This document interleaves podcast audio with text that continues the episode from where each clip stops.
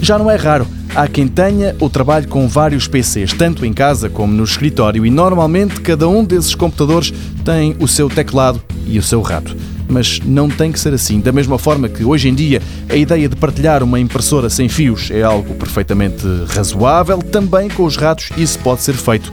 A Logitech até já tinha propostas neste sentido, mas agora há novidades. São dois ratos, o MX Master 2S e o MX Anywhere 2S. Ambos suportam o Flow, um software desenvolvido pela Logitech que permite que cada um destes periféricos controle até três computadores. Ambos têm uma autonomia, diz a Logitech, que vai até aos 70 dias. Entre eles, a diferença mais evidente é o tamanho.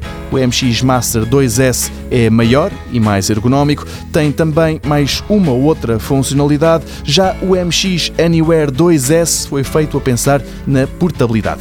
Ambos estarão à venda ainda este mês e juntam-se ao M585 e ao M590, dois ratos que a Logitech já tinha lançado anteriormente e que são compatíveis com o software Flow e mais baratos.